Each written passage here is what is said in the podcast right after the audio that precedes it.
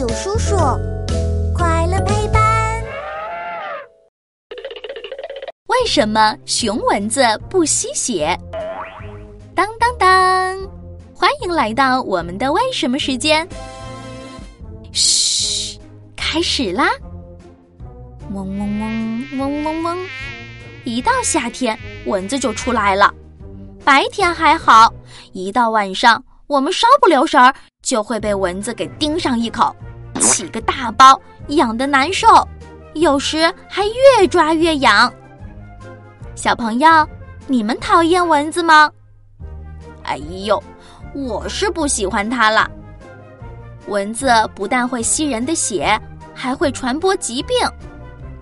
不过，我要告诉你们一个秘密。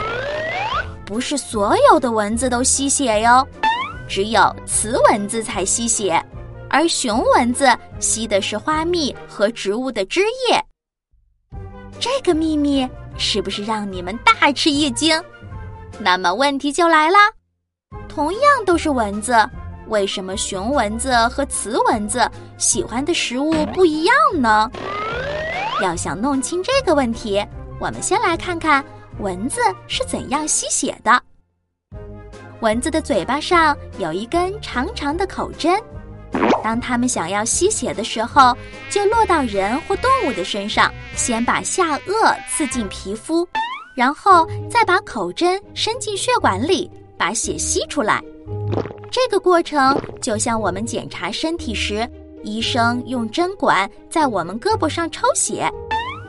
而在漫长的进化过程中，雄蚊子的下颚也变得又细又短，不能把皮肤刺破了，而且它们的口针也退化了，不能吸血，只能吸一些花蜜和植物的汁液。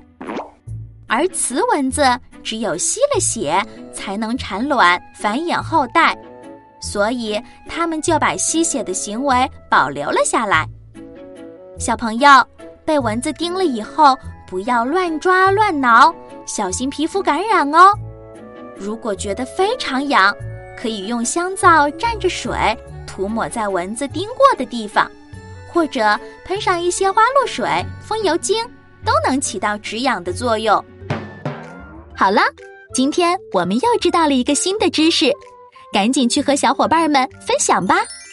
关注大有叔叔，一天三分钟。轻松掌握小问题里的大知识，我们下集见。